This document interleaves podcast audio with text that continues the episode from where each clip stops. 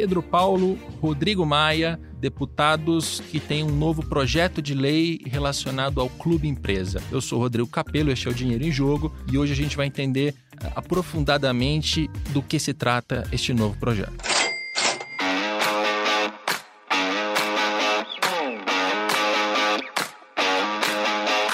Para falar sobre esse projeto, para a gente passar por cada item, para explicar como funciona, quais são as possíveis consequências, quais são os riscos, eu tenho um convidado bastante especial que está falando com a gente por Skype de Nova York, é o Flávio Sveita. Tudo bem, Flávio? Tudo bem, Rodrigo. Flávio Sveita, que é ex-presidente do STJD, hoje membro do, do, da FIFA, né? Qual, qual comitê que você participa? É, eu sou do comitê de ética da FIFA, do, do Adjudicatory Chamber, né, que é o comitê onde julga, porque lá é o comitê dividido em investigação e julgamento. Eu sou um dos membros do comitê de julgamento. Comitê de ética da FIFA. E hoje está em Nova York fazendo uma, uma pós-graduação, é isso? É, na verdade, eu estou finalizando um mestrado em Sport Business na NYU aqui em Nova York. Resolvi olhar o esporte como negócio, conheço um pouco do esporte como o aspecto legal do esporte no Brasil, por conta da minha experiência no STJD, na advocacia e agora na, na FIFA, mas como no Brasil eu entendo que a gente não tem um ambiente de negócio no esporte, o esporte só é olhado sob a perspectiva esportiva mesmo, do torcedor, e os próprios dirigentes tratam o esporte assim. Eu achei que era uma oportunidade de entender como o esporte se dá aqui nos Estados Unidos e no mundo, como que é o tamanho do negócio, como que ele que acontece. Então, estou fazendo esse mestrado aqui na Universidade de Nova York. E essa, essa combinação entre direito e gestão, Flávio, eu acho que é fundamental para este podcast que a gente grava hoje. Porque a gente vai tratar de, de um anteprojeto de lei, a gente vai tratar de uma possível legislação que vai aparecer, mas não dá também só para pensar nas, nos aspectos jurídicos disso, né? É uma parte muito importante, mas a gente tem que olhar para o mercado como um todo para entender que tipo de incentivo é, quais são os incentivos que esse novo sistema poderia trazer. E, e, eu acho que é disso que se trata. Tudo que a gente vai mencionar aqui no podcast, a gente vai fazer com essa, com essa visão. Esse sistema montado dessa maneira incentiva que tipo de comportamento, que tipo de consequência, que tipo de postura dos dirigentes e dos demais players envolvidos no mercado. Então, é, primeiro, até é bom fazer também uma outra introdução. Este projeto, é, ele ainda não foi apresentado como um projeto de lei, né? Mas aqui no, no Globoesporte.com, com, com o Martim Fernandes, repórter aqui da casa, a gente obteve algumas, uh, algumas, alguns documentos detalhando ali quais são as ideias do Pedro Paulo, que tem o apoio do Rodrigo Maia, que é o atual presidente da Câmara dos Deputados, um dos políticos mais poderosos e influentes do país neste momento. Então, isso que a gente vai mencionar aqui ainda não foi formalmente apresentado à sociedade, mas está lá, está naqueles documentos todos. Eu, é, a gente está consolidando ali as ideias que estão em todos eles, são as ideias que eu vou mencionar aqui para a gente explicar como funciona e também criticar para saber onde é que pode dar certo e onde pode dar errado. Tá? E o primeiro ponto, que acho que é o, é o ponto que mais chama atenção, pelo menos chamou mais a mim, o Flávio vai dar a opinião dele, foi a recuperação judicial, né, Flávio? É, eu primeiro acho que é importante registrar que eu acho salutar a iniciativa do, do presidente da Câmara, do Rodrigo Maia, em iniciar uma discussão e eventualmente apresentar um projeto de lei que vise criar um ambiente de negócios para o futebol. Eu acho que é o primeiro passo e posteriormente para o esporte como um todo no Brasil.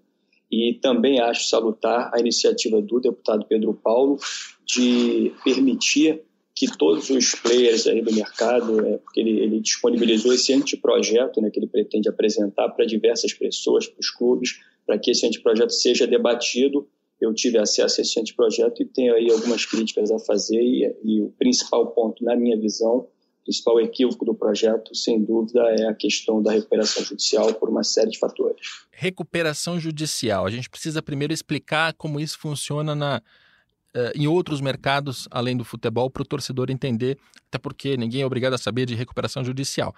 Basicamente é o seguinte: você tem uma empresa que passa por uma forte crise financeira, principalmente, é algo temporário, e uma empresa com impacto social, com impacto econômico. Ela emprega pessoas, ela tem uma importância para a sociedade e é de interesse da sociedade que essa empresa não vá à falência. Né? Esta empresa uh, tem lá uma, um, um, passivo, né, dívidas muito altas, e essas dívidas geram penhoras, bloqueios, execuções, enfim. E, e isso estrangula o, o, caixa dessa empresa é, de modo que ela já não consegue mais executar a função dela, ela não consegue mais existir é, com, com saúde, porque ela está sempre ali amarrada, estrangulada por esse passivo que ela própria fez no passado. Te parece parecida é, essa história com a história dos nossos clubes? E é isso mesmo, né? A gente tem clubes de futebol que ao longo das décadas, ao longo de 15, 20 anos, você tem alguns passivos que vão lá nos anos 90, uh, estão aí, clubes com mais de 700 milhões de reais em dívidas, outros com meio bilhão, outros com 400 milhões, mas todos eles têm em comum essa, essa semelhança de não conseguir uh, atuar no dia a dia com saúde, porque estão gastando grande parte de suas receitas pagando despesas, uh, pagando dívidas do passado, né? Então tem que pagar a despesa corrente do próprio ano mais a dívida do passado.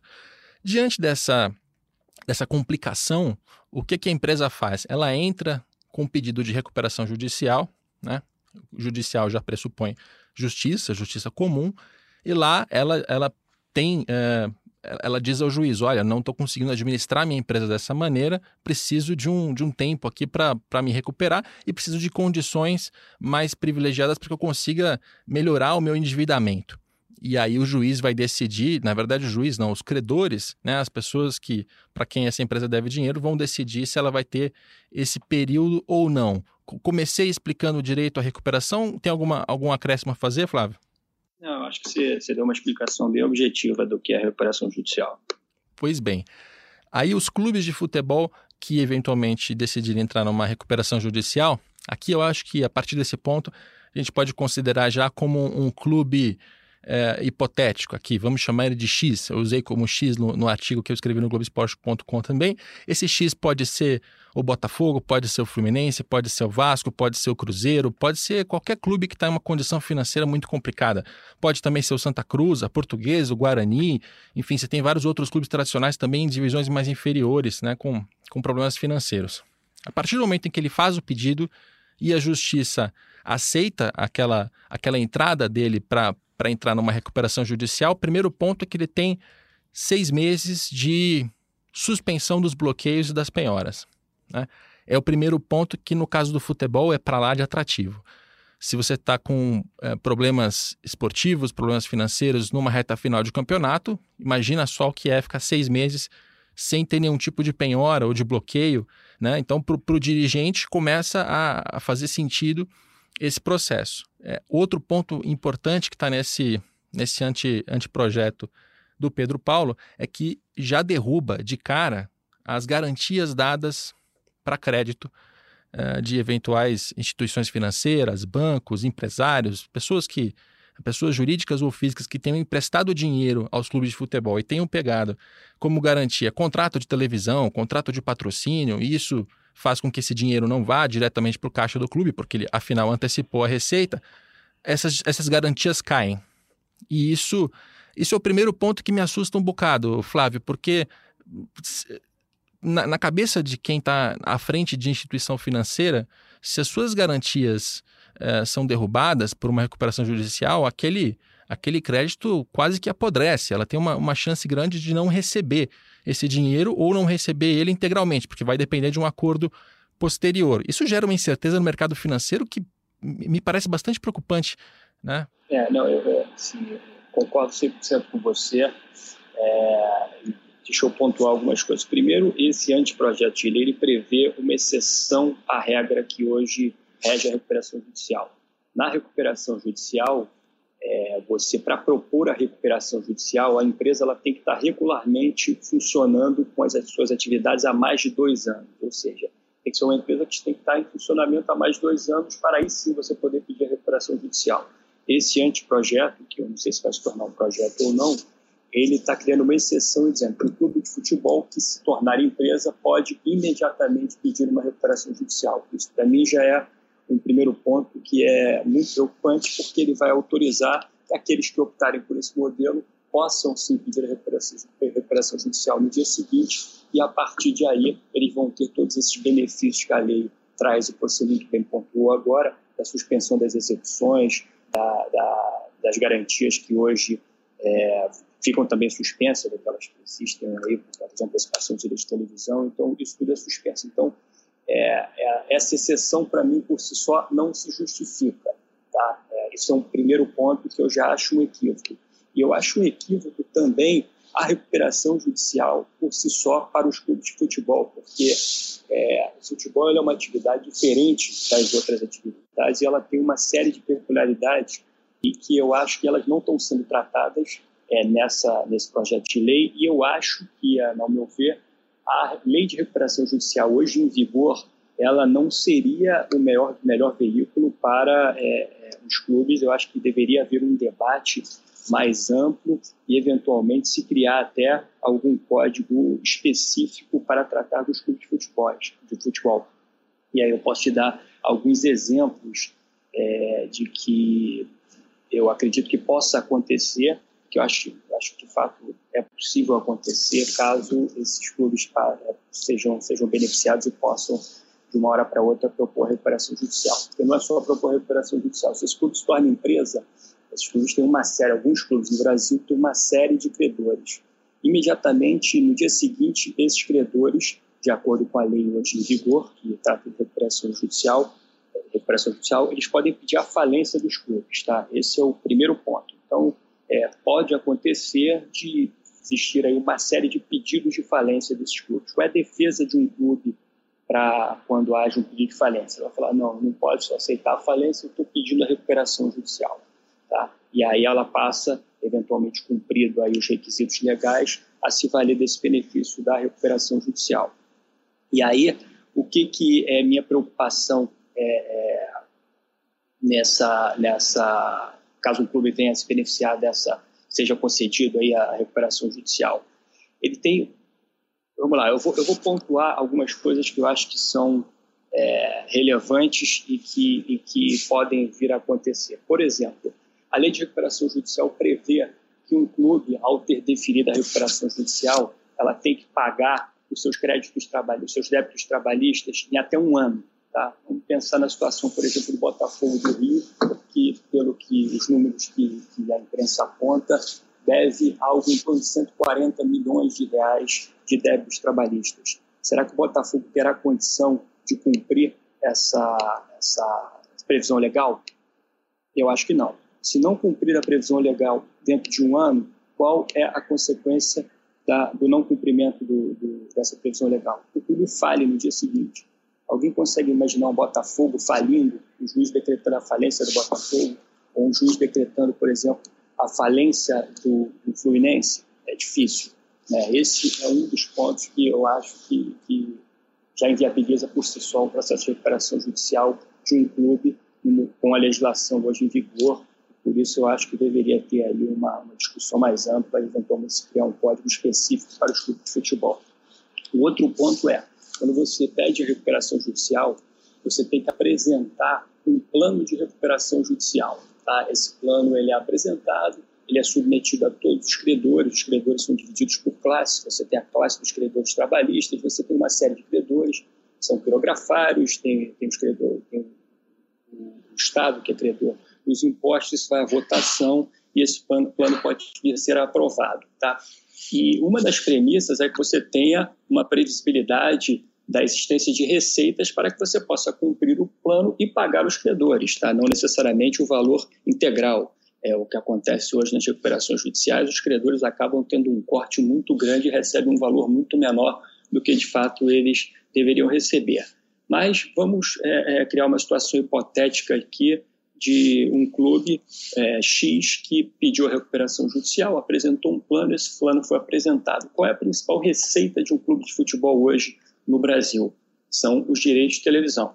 Tá? Esses direitos eles têm um valor quando esse clube está na Série A, com o modelo que hoje vem sendo adotado até a próxima renovação, é, é, que, salvo engano, é 2023, esses clubes recebem um valor, esse clube recebe um valor X na Série A. Tá? Segunda principal receita hoje, dependendo do clube, é a venda de jogador. Tá? Ele também é algo que pode acontecer, como pode não acontecer. Então, suponhamos que esse clube apresentou um plano, esse plano foi aprovado e levado em consideração a receita que esse clube tem hoje é, e que ele projeta que terá no futuro. Só que esse clube cai ano que vem e não está mais jogando a Série A, ele vai jogar a Série B. Essa receita existente é, e essa previsão de receita, ela deixa de existir, porque ela vai é, reduzir drasticamente quando você cai para a Série B. Então, esse plano não pode ser cumprido, porque o clube não vai ter receita que permita cumprir, a não ser que aprove um plano que vai ser vinculado a um percentual da receita que o clube oferia. Mas esse clube pode ter uma receita X hoje e no ano que vem, se ele cair para uma segunda divisão, por exemplo, se a gente tratando do clube da Série A, essa receita pode cair para menos da metade. Então, isso, para mim, inviabiliza também o, o, a recuperação judicial no modelo em que existe hoje para as é, é, empresas para os clubes de futebol. Você tem outra situação, que é uma situação hipotética, mas que é uma situação possível de acontecer. É, o judiciário hoje tem, é, de alguma forma, é, nos casos das empresas que estão em recuperação judicial, o judiciário tem, tem por, por, é, por previsão legal, inclusive, os juízes controlam o funcionamento dessas receitas e, de alguma forma, eles, inclusive, é, é, tomam decisões. A gente teve alguns casos recentes agora de uma recuperação judicial muito grande no, no Rio de Janeiro, aonde o juiz deu decisões dizendo: ó, não pode se mudar o, o conselho de administração da empresa, o presidente da empresa não pode ser substituído. Tudo tem que passar preteritamente tem que passar pelo aval do judiciário antes. A gente consegue imaginar uma situação dessa num clube de futebol, mesmo que tenha se tornado empresa, onde haja uma interferência do judiciário no clube? Eu acho também uma situação complicada. Outro cenário que pode acontecer é um juiz tendo um plano aprovado baseado numa perspectiva de receita X por conta da queda do clube para uma divisão inferior, vai haver a queda de receita, e essa é uma situação é, é, hipotética e, e mas ela é possível acontecer, o juiz dá uma decisão e fala, não, esse clube não pode cair, se ele cair vai quebrar a empresa, e ah, eu tenho aqui por obrigação é, preservar a empresa, então eu dou uma liminar, dou uma decisão judicial, e esse clube não vai ser rebaixado, ele tem que se manter jogando nessa divisão, para que não haja aí uma, uma alteração da situação fática do plano que foi aprovado. É, então, assim, são situações que eu entendo que não, não é, que devem ser discutidas mais a fundo e, eventualmente, se pensar em algum código específico para os, os clubes de futebol, aonde se leve em consideração todas essas peculiaridades e aí sim se criar um código de insolvência, vou chamar assim, para é, os clubes de futebol que optarem por um modelo de, de clube empresa. Você já, você já passou por uma série de riscos na sua fala que eu quero uh, dar dois passos para trás e, e, repassar, porque são todos riscos que a gente tem que levar em consideração. A sociedade e o mercado precisam uh, levar em consideração na hora de analisar esse projeto. Quando eu te perguntei lá atrás sobre a, a questão financeira, né, de instituições financeiras e tal, é, é porque eu temo que nesse, nesse mercado que se desenha, em que o clube de futebol pode entrar imediatamente com um pedido de recuperação judicial. Essa é uma exceção que o Pedro Paulo está colocando, porque as empresas convencionais precisam de pelo menos dois anos de existência, né, de, de atividade, para que elas possam fazer esse, esse movimento. É, pode acontecer também num cenário esdrúxulo. Acho legal a gente colocar hipóteses que pareçam esdrúxulas, mas que elas servem de alerta porque pode acontecer. Imagina um clube é, entra vai entrar num processo de recuperação judicial daqui a seis meses, daqui a oito meses. Agora ele antecipa todas as receitas de televisão, de patrocínio que ele puder com, com crédito no, no mercado financeiro. E quando ele entra, caem as garantias, o, o crédito apodrece e, e esses, é, esses credores vão entrar num, num, numa recuperação judicial e vão receber provavelmente não 100% daquilo que eles emprestaram. Provavelmente vão sair mal desse negócio. É, olhando para isso, olhando para essa possibilidade, é, gente do mercado financeiro certamente vai pensar duas vezes antes de prestar dinheiro para clube de futebol. Né? Isso já é. Já, já, pensa hoje, né? Hoje é muito difícil emprestar Exato. porque não existe a segurança necessária. Exato.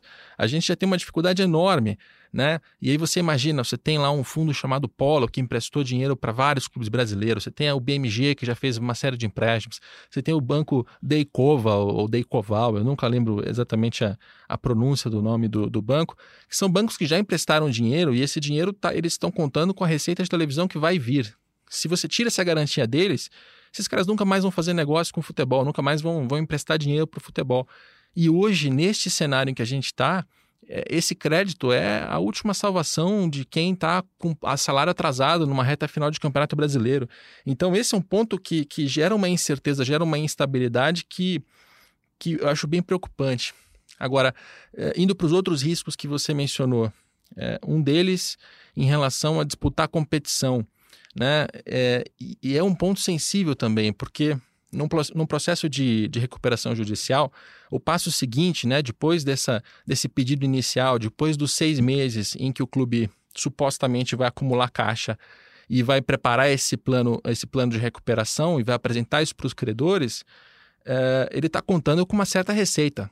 Né? E, e aí, para dar números bem redondos, numa primeira divisão, um clube de médio porte consegue um faturamento de 60 milhões de reais. Não é um absurdo, né? Considerando ali a, a parte fixa, mais as partes variáveis, mais um pouquinho de pay-per-view, 60 milhões. Aí ele cai para a segunda divisão, ele tem 6. Se ele cair para a terceira divisão, ele tem zero.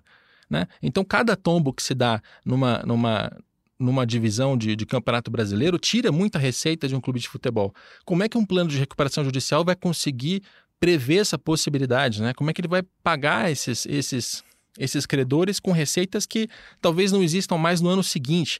Esse, essa é uma, uma particularidade do futebol que empresas tradicionais não têm.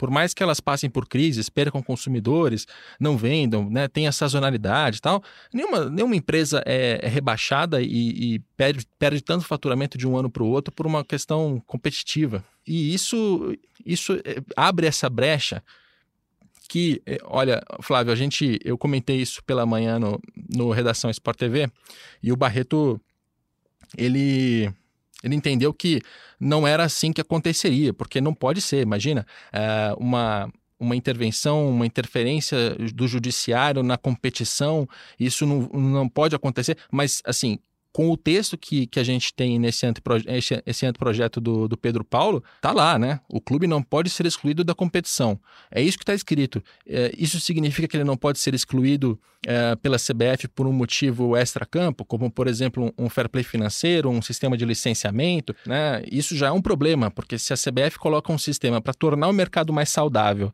mas ela não puder aplicar a sanção máxima, que é, é eliminar um, um, clube de uma competição, a, as sanções começam a ser desacreditadas, o sistema fica desacreditado.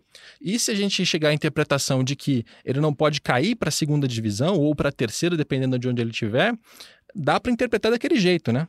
É, não, e além da, da redação, que é uma redação que permite essa interpretação, fato é que hoje é, alguns juízes em recuperações judiciais têm dado decisões que ultrapassam, na minha visão, até o seu poder, mas essas decisões, em muitos casos, têm sido mantidas pelos tribunais, onde eles interferem na gestão da empresa. Então, assim, é, nada impede que um clube que esteja em recuperação judicial é, venha fazer um requerimento ou que o juiz entenda que para preservar aquele clube que está em recuperação judicial, ele não pode cair de uma receita de 60 para 6, porque isso inviabiliza o funcionamento e vai falir aquela empresa, clube empresa, portanto, ele deu uma decisão para manter é, esse clube na primeira divisão e, com isso, manter essa receita. Sim, isso pode acontecer, é um, é um cenário hipotético, é difícil acontecer, é, mas ele é possível. E eu acho que a gente, já que está tratando de uma legislação que vai ser proposta, é, ela tem que tratar disso. Então, assim, eu acho que para os clubes de futebol deveria, deveria haver uma discussão mais profunda com relação a isso e, eventualmente, se criar ou no, nesse. Porque a lei de recuperação judicial está em vigor hoje, mas existe uma discussão no Congresso hoje, um projeto de lei para alterar a lei de recuperação judicial. Então, pode-se discutir nesse projeto de lei de recuperação judicial que está tramitando no Congresso, de repente, um, um capítulo inteiro para tratar dos clubes de futebol. Mas aplicar a legislação em vigor para os clubes de futebol, na minha visão, é uma temeridade. É, nenhum clube, na minha visão, tem condição hoje de se pedir a recuperação judicial. Nenhum não, eu não, eu não posso generalizar, mas é, alguns clubes no Brasil hoje, se entrarem com pedido de recuperação judicial, eles não têm condição de pagar os seus débitos trabalhistas em um ano. E essa é a previsão da lei. E se não pagar, o clube fale. Essa é a previsão legal. Ah, então vamos tentar arrumar um meio para que, é, que permaneça o ato trabalhista e a recuperação judicial, que eles coexistam. É, sim, é, é, aí é um, um, um puxadinho e eu acho que isso não é possível. Então vamos discutir a fundo e vamos tentar achar uma solução, que seja uma recuperação judicial específica para os clubes, eu não sei, mas a forma como está hoje, para mim, é impossível, é inviável e ela vai gerar situações equivocadas. E tem mais uma característica do futebol que, que me assusta nesse caso, que é a comoção social que, que vai ser gerada em torno de uma recuperação judicial. Né? Imagina, uma empresa é, tradicional, vamos tratar da Editora Abril, ela está numa recuperação judicial neste exato momento. E aí, nessa recuperação judicial da Abril, eles chegam à conclusão ali, né? Os novos donos da empresa apresentam o plano, esse plano precisa ser aceite pelos credores. Então, se os credores disserem que não não aceitam, eles, eles querem outras condições, em última instância, a, a, a, Abril tem a sua falência decretada e ela fecha as portas. Imagina se isso acontece com um clube grande, um clube tradicional, um clube de muita torcida no futebol brasileiro.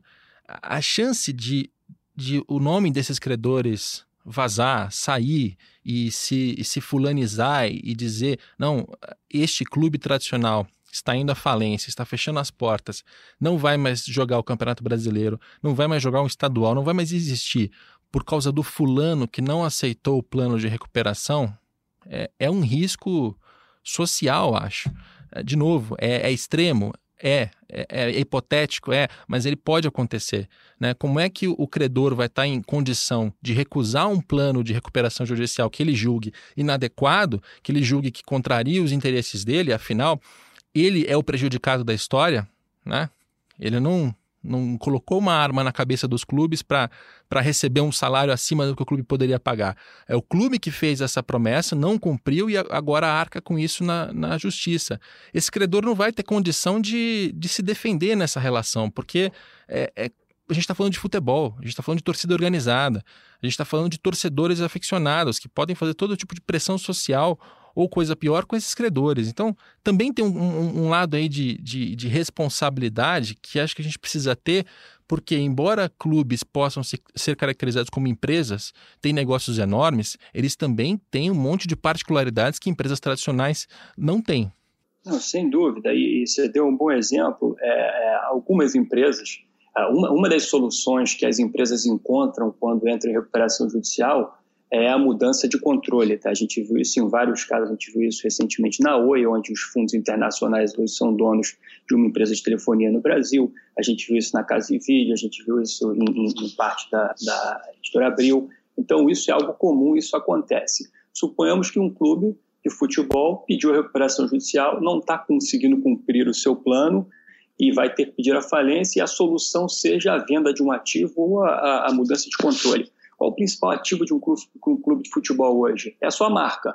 Então, suponhamos que é, um clube brasileiro, vamos falar aqui do Botafogo, é, tem a sua marca Botafogo entregue para um, é, um fundo internacional que não tem nenhuma relação é, é, de afeto, nenhuma relação com, com, com, com a história do Botafogo. Será que os torcedores do Botafogo vão aceitar uma situação dessa? Assim, eu não sei, a gente está falando, como você falou, de torcida organizada, então, assim, tem uma série de peculiaridades que tem que ser tratadas e tem que ser, tem que ser discutidas, mas é, isso pode vir a acontecer caso essa legislação passe da forma como ela está.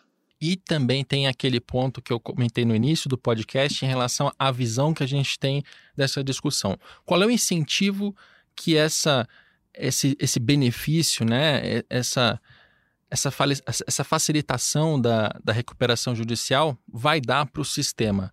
E o que eu vejo daqui em diante é que dirigentes vão chegar à conclusão de que é melhor ser irresponsável, é melhor tentar gastar tudo que for possível e o impossível também para conquistar títulos, porque depois tem, tem uma luz no fim do túnel, tem uma corda de salvação. Você pode cair numa recuperação judicial e pode é, zerar os seus, seus débitos, os seus as suas dívidas muito rapidamente. E eu digo zerar porque nesse processo, e algo que a gente não mencionou até agora, eh, os credores eles não vão aceitar um, um, plano de recuperação que vai simplesmente pagar 100% do que é devido a eles. Geralmente, em casos assim, existe um, um, perdão ali de uma boa parte dessa dívida para que a empresa tenha capacidade de quitar.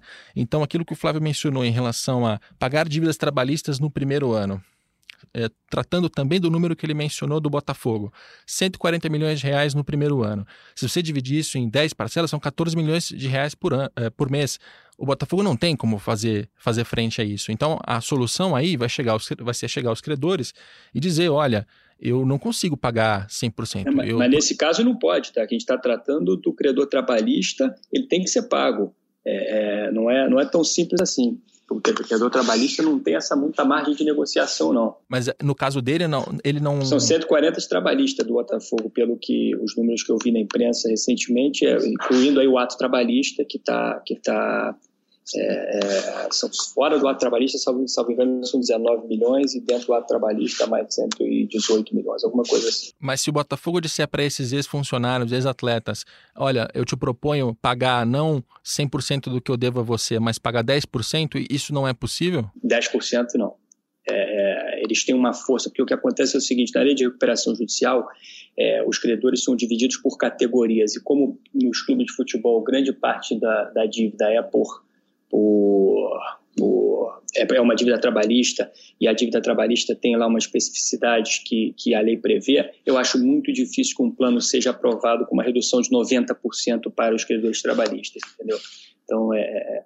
Eu menciono isso porque no caso da, da editora Abril, eles classificaram ali é, os credores em, em faixa de, de, dívida, e aí, assim, até a primeira faixa, eles pagavam com um certo, com um certo desconto. Numa segunda faixa, outro desconto. Na terceira faixa, que, que abrangia ali é, ex-funcionários que tinham dívidas acima de 350 mil reais, se não me falha a memória, o, o desconto dado ali foi de 92%. 90%? 92%. Quer dizer, é, a Abril ela paga apenas 8% e 92% são perdoados para que isso vá adiante. Tem, claro, é, talvez tenha alguma, alguma, algum detalhe ali que esteja me faltando aqui. É, do que eu me lembro do, do documento que eu li sobre a recuperação judicial da Abril, aí eram, eram verbas rescisórias, demissões, então tinha um caráter trabalhista, mas talvez tenha alguma minúcia aí que que, que me falte. É, pode, pode ser, eu não, eu não conheço esse documento da Abril. Mas fato é que em qualquer dos cenários é muito preocupante essa, essa aprovação de um projeto de lei que não trate dessas, dessas peculiaridades do futebol. É, você, você tocou num ponto que eu acho que é o principal e que a lei não está, esse projeto de lei, é, anteprojeto de lei, vamos chamar assim, não está tratando que é a responsabilidade dos dirigentes esportivos. A legislação hoje não prevê nenhuma responsabilidade para os dirigentes das associações esportivas e por isso que a gente está na situação que a gente está. E esse projeto de lei também não está prevendo nenhuma responsabilidade. Então, se a gente chegou à situação que chegou, é porque é, os presidentes e vários deles sentaram nas cadeiras dos clubes, nas cadeiras de presidente, e gastaram o dinheiro de forma responsável. E você tem exemplos daqueles que optaram por seguir um modelo é, diferente e que o resultado está chegando. Você tem o Grêmio, você tem o Flamengo e você tem alguns outros. Então, assim, é, o primeiro artigo dessa lei, desse projeto de lei, deveria ser um artigo tratando da responsabilização da pessoa física dos, dos, dos dirigentes esportivos. Esse é o primeiro ponto e a partir daí a gente tratar dos demais artigos. E falando em incentivo, tem também a questão fiscal. Né? Quando a gente fala da, da recuperação judicial, a parte fiscal ela não, ela não faz parte disso. Então, o que, que esse anteprojeto é, sugere? Um novo refinanciamento fiscal. Né? Refinanciamento fiscal é algo que os nossos clubes de futebol já têm pelo menos desde 1970, ali, daquela década de 70. Na, naquela época, os dirigentes já não pagavam o INPS, que era o, o, o INSS daquela época, e chegou no momento em que o governo teve que dar um jeito para resolver aquilo. O governo, inclusive, criou a loteria esportiva naquela época. A loteria esportiva ela, ela financiava o futebol de, de uma certa maneira e também servia para pagar esses impostos. E essa mesma ideia foi tentada outras vezes. Então, quando a gente passa passa pela Time Mania, que foi, foi sancionada em 2006, era a mesma ideia. Vamos fazer uma loteria e vamos dar um refinanciamento fiscal com benefícios para os clubes, porque para o governo, entre não receber esses recursos, como está acontecendo, ou receber eles, mas dando algum benefício, a segunda opção parece mais é, razoável. E a time mania também não deu certo time mania não deu certo, principalmente porque a loteria ela não gerou a arrecadação que se esperava dela e os clubes, mais uma vez, deixaram de pagar os seus impostos. A gente chega no Profut, em 2015 com uma mesma proposta, tirando que não, não há loteria né? E com uma também com algumas, algumas melhorias em termos conceituais, que é, olha, agora o governo vai de novo dar benefícios fiscais para os clubes, ele vai tirar ali percentuais grandes em cima de, de juros, de encargos, né? De, de, de vai ajudar os clubes a reduzir o tamanho dessa dívida, mas ele vai colocar algumas contrapartidas. Então, ele vai instituir a APFUT, que é uma autoridade pública que faz a fiscalização do futebol, e ela tem algumas regras que ela vai se certificar de que os clubes estão seguindo, como, por exemplo, não ter déficits, né, prejuízos muito acima da receita do ano anterior, é, como manter salários em dia, como manter impostos em dia. E o Profut, é, por incrível que pareça, está funcionando. Né? O Profut é, está vigente, pouquíssimos clubes foram excluídos ou estão tendo problemas graves em relação ao Profut, as parcelas estão sendo pagas em dia, os clubes já tiveram um benefício, mas nesse ante anteprojeto, o Pedro Paulo e o Rodrigo Maia estão propondo mais um refis, com benefícios ainda maiores, com uma uh, um desconto ali de, de multas que tem uma alíquota ainda maior, ela passa de um percentual de, de 40% de, de desconto, que foi o Profut, para 50% de desconto nesse, nesse refis do, do Pedro Paulo. É, por quê? Né? Para que mais um refinanciamento fiscal? É, de novo, o incentivo que isso passa para o dirigente é: se você paga os seus impostos em dia, você está fazendo errado. É melhor que você deixe, deixe de pagar, porque lá na frente você vai ter de novo mais um refis para ganhar desconto, para melhorar a sua situação, porque o governo está sempre tentando entender o lado dos clubes. É, não, não, não, entendo como incentivo e não entendo como, como interrupção do Profut. É, e, e, e esse refis ainda vem com ao meu ver, além disso tudo que você falou, com um detalhe que ele só permite que, que adera ao, DEFI, ao refis, que, a, que opte pela modalidade do refis, aqueles clubes que se transformarem em empresa. Os clubes que optarem por ficar no modelo associativo, eles não podem é, optar por, por, entrar nesse novo refis, que é um refis muito benéfico para os clubes, e ao meu ver isso é um equívoco, fere o princípio da isonomia, você não pode tratar é, de maneira desigual os clubes, porque a atividade é a mesma, então ele teria que é, oportunizar também aos clubes que optarem por ficar no modelo associativo de aderir ao refis, mas é, eu concordo com você, eu acho que, que não é educativo é, toda hora se lançar um novo projeto de, de parcelamento da dívida não é educativo e ele acaba, de fato, é, é, beneficiando e criando a cultura de que não precisa pagar porque daqui a pouco vai surgir um novo parcelamento, você vai aderir a ele e não vai pagar também, daqui a pouco vai ter um outro.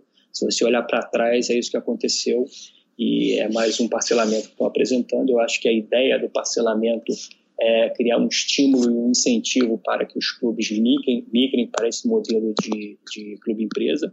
Eu, particularmente, acho que o clube-empresa pode ser bom, mas não acho que é a solução para o problema do futebol. A gente tem exemplos é, no Brasil de clubes que, de alguma forma, se transformaram, criaram algum modelo aí empresarial e tem clube que recentemente teve aí é, perda por WO é, porque os jogadores não jogaram porque não estavam recebendo seus salários e, são, e é um clube que está num modelo aí de alguma forma empresarial. Então, dois maiores clubes do mundo, é, Real Madrid e Barcelona, não são empresas, então assim, não é essa a única solução para o futebol brasileiro.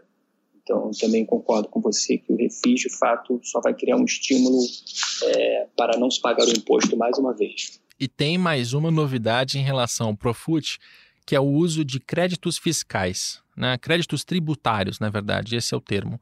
E eu passei os últimos dias estudando o que, que são os créditos tributários e, resumidamente, é o seguinte: você tem uma empresa, essa empresa ela tem ali impostos que ela paga é, que incidem sobre o lucro. São eles principalmente o imposto de renda de pessoa jurídica, o IRPJ, e o CSLL, a Contribuição Social sobre Lucro Líquido. Você tem um percentual que incide sobre o lucro. O que acontece? Essas empresas elas vão recolhendo esses impostos no decorrer do ano, mas quando termina o exercício, elas fazem ali as contas, a contabilidade e chegam à conclusão de que elas tiveram prejuízo. Bom, se elas tiveram prejuízo, então elas não tinham que ter pago aqueles impostos. O que, que ela faz? Esse dinheiro, em vez de o governo estornar para a empresa, não, o governo deixa aquilo como um crédito tributário para que ela use nos exercícios seguintes. Então, quando ela tiver lucro, aí ela vai pagar aquele imposto que ela deveria, né? Ela deveria pagar para o governo, ela vai pagar isso com, com esse crédito tributário. Clube de futebol tem crédito tributário? Não, não tem, porque apesar de, de terem prejuízos há muito tempo, como eles não são é, empresas, eles não têm essa, essa incidência de imposto de renda de pessoa jurídica e de CSLL sobre os lucros ou prejuízos deles. Né? Então, o clube não tem crédito tributário. Onde está a, a, possibilidade de fazer uma, um drible, aí, um drible da vaca? É que se você faz uma fusão com uma empresa que tenha crédito tributário, e isso está previsto no projeto, você pode fazer essa fusão com outras empresas, você pode usar esse crédito no clube de futebol. Né? E isso é, abre também um precedente que me parece perigoso. Tudo bem que, pelo que eu conversei com, com advogados, não é tão simples assim de simplesmente pegar uma empresa, juntar é, e, e, usar o crédito. A empresa tem que ter um objeto social próximo daquele do, do clube de futebol. O negócio tem que fazer sentido. Você não pode simplesmente fazer uma fusão com uma empresa apenas para usar os créditos dela. Ainda assim, o precedente está aí. Né? Então, imagina, usando um exemplo, e a gente vai usar outro exemplo para não parecer marcação. O Vasco abre uma empresa e essa empresa é, tem ali esse, esse refis que ela decide, ela decide aderir e ela vai pegar os descontos e tal, e ela chega à conclusão de que ela vai usar crédito tributário de uma outra empresa que tem ali um objeto social próximo, que faça algum sentido, e essa empresa passa a ser dona do Vasco. Né? É, até que ponto isso pode ser saudável para o funcionamento dessa futura empresa que vai aparecer? É, quem é esse acionista? É, não sei, também me parece um pouco esquisito. E, de qualquer maneira, olhando para essa questão do ponto de vista do cidadão, né? afinal, quem paga os, os impostos somos nós e o Estado somos nós, embora não pareça, é, esses impostos que os clubes deveriam ter pago e não pagaram, agora vão ser pagos com crédito de uma outra empresa que não tinha nada a ver. Também me, me incomoda um pouco pensando por esse lado social. É, não, eu concordo com você. Eu acho que a gente tem que tratar da responsabilidade dos dirigentes, como que a gente vai fazer para construir um ambiente de negócio no esporte, mas não é, isso não se dá passando a mão na cabeça de dirigente que, que agiu de má fé, que foi incompetente ou que é, durante a história do futebol vem, vem é, gerindo o esporte de forma não convencional, digamos assim. Então eu concordo com você e, e é, acho que esse é mais um dos pontos que, que podem vir a acontecer, de fato, se houver uma fusão entre duas empresas, você usar um crédito para pagar e mesmo que seja um objeto social, qual objeto social semelhante, sabe que isso pode, pode acontecer. É, não é, não é salutar, de fato não é salutar. Pois é, então só para recapitular, a gente tem aqui o nosso Clube X, que é o nosso exemplo, ele já passou por uma recuperação judicial e com isso ele conseguiu resolver dívidas trabalhistas, dívidas cíveis, dívidas bancárias, todo tipo de dívida que não é fiscal, ele já resolveu com a recuperação judicial. Com a adesão ao, ao refis, ao novo refis, ele também conseguiu resolver a dívida fiscal dele, não necessariamente pagando mas tendo uma série de descontos e também usando o crédito tributário ali de um terceiro para se livrar disso. Tá, você, ouvinte, está tá entendendo onde a gente está tentando chegar aqui? Né? Se os clubes usarem de todos esses benefícios, qual é o que, que vai sobrar? Vai sobrar uma empresa é, zerada, limpa, saudável, que vai poder ser comprada por zero. Né? Em potenciais investidores que queiram, que queiram comprar esse nosso Clube X, eles vão poder comprar por zero tudo que eles colocarem ali vai ser para tirar já o investimento deles.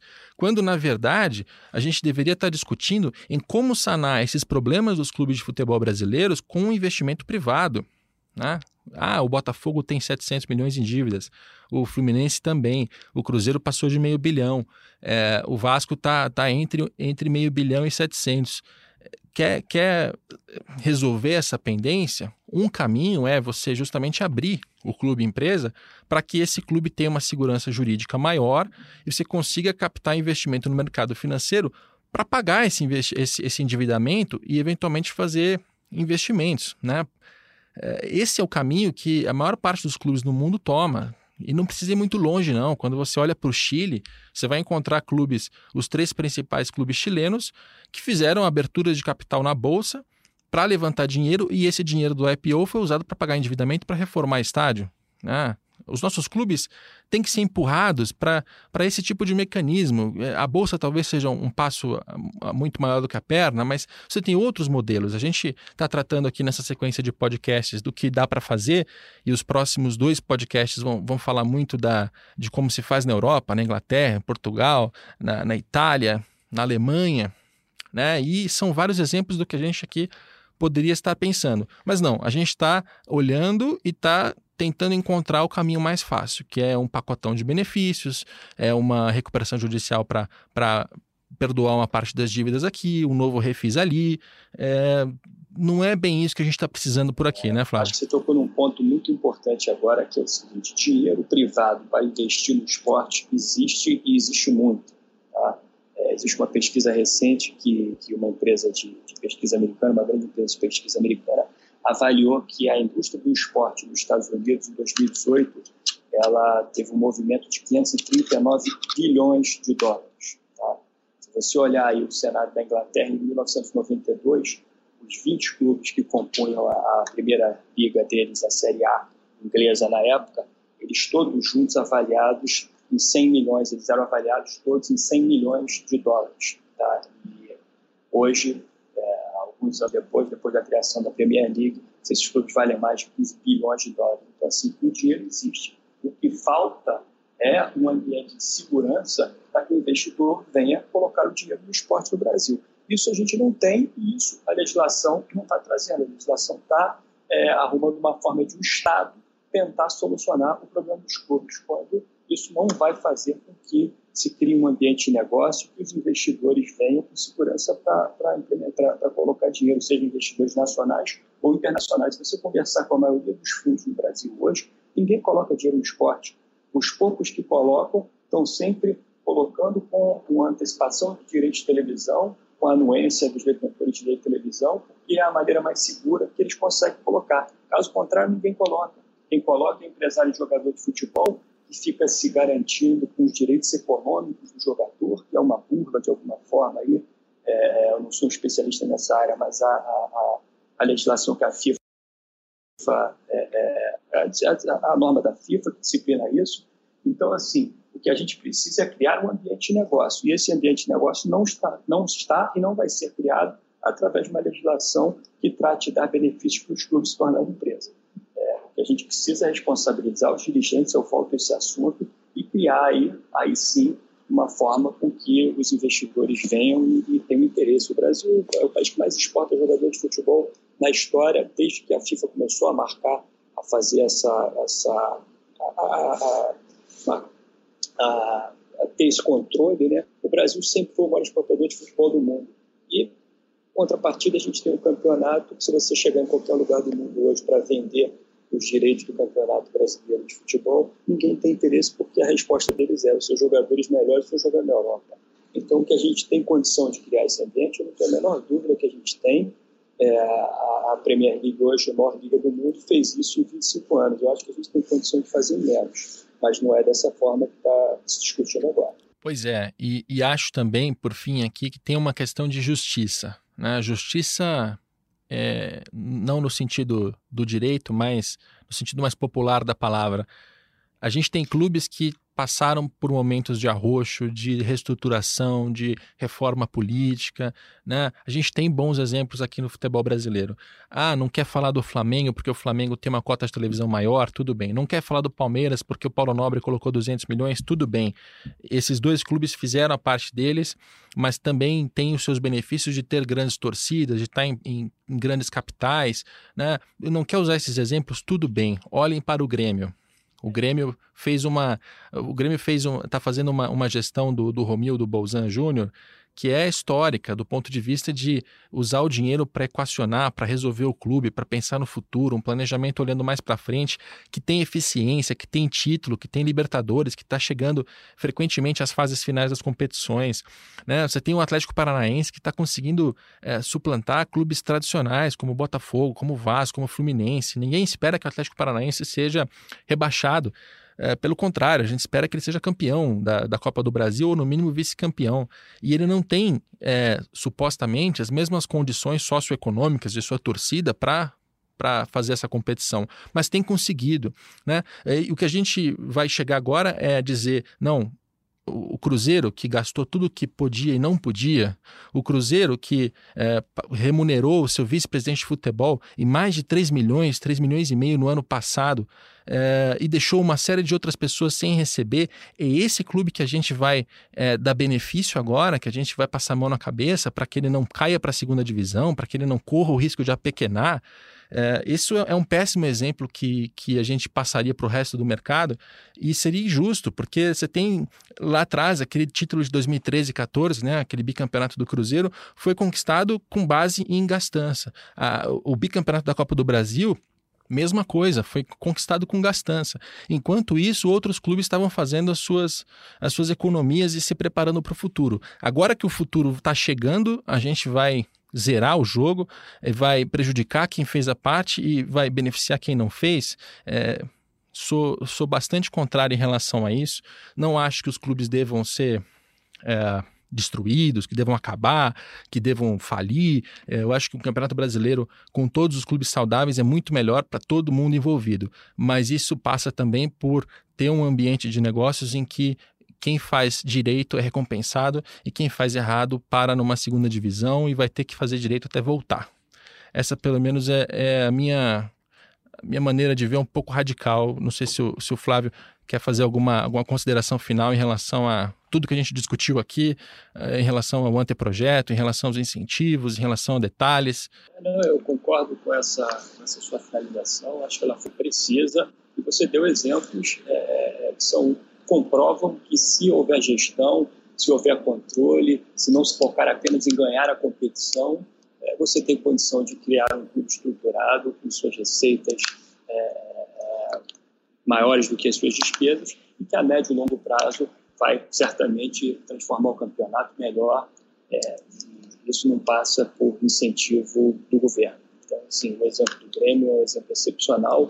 Eu daria, eu acho que o do Flamengo também é excepcional, porque o Flamengo, que tem uma receita maior do que os outros. O Flamengo tinha uma dívida muito grande e se está na situação que está, foi dado ao fato é, das gestões anteriores, e acho que essa gestão vem seguindo o mesmo princípio, terem fechado as torneiras e não gastarem a lei do poderio. Então, assim, é, a solução do futebol ela passa por gestão, por, por governança e não por apenas incentivo para os clubes, porque senão eles vão sobreviver, mas daqui a cinco anos a gente vai estar tendo a mesma discussão aqui de como faz para poder o governo passar a mão na cabeça dos clubes e dar aí uma nova solução para os endividados. Muito bem. Flávio Sveiter, ex-presidente do STJD, membro do Comitê de Ética da FIFA, hoje em Nova York, estudando. Obrigado pelo, pelo seu tempo em participar do, do, do nosso podcast O Dinheiro em Jogo, Flávio. Obrigado a você um forte abraço para todo mundo. Maravilha. Este programa Dinheiro em Jogo passa todas as segundas-feiras. A gente tem mais programas voltados para essa temática da sociedade anônima. A gente vai passar pela Europa para explicar como as coisas funcionam lá. A gente já teve programas publicados, então, se você não ouviu o nosso programa com o Cristiano Causa, a gente falou muito sobre a parte de corrupção, de transparência, de compliance, do que uma, uma estrutura empresarial pode contribuir nesse sentido. Dá uma olhada no programa da semana passada. Esse programa tem a produção do Leonardo M. Bianchi, tem a coordenação do André Boaventura e do Juliano Costa. A gente fica por aqui.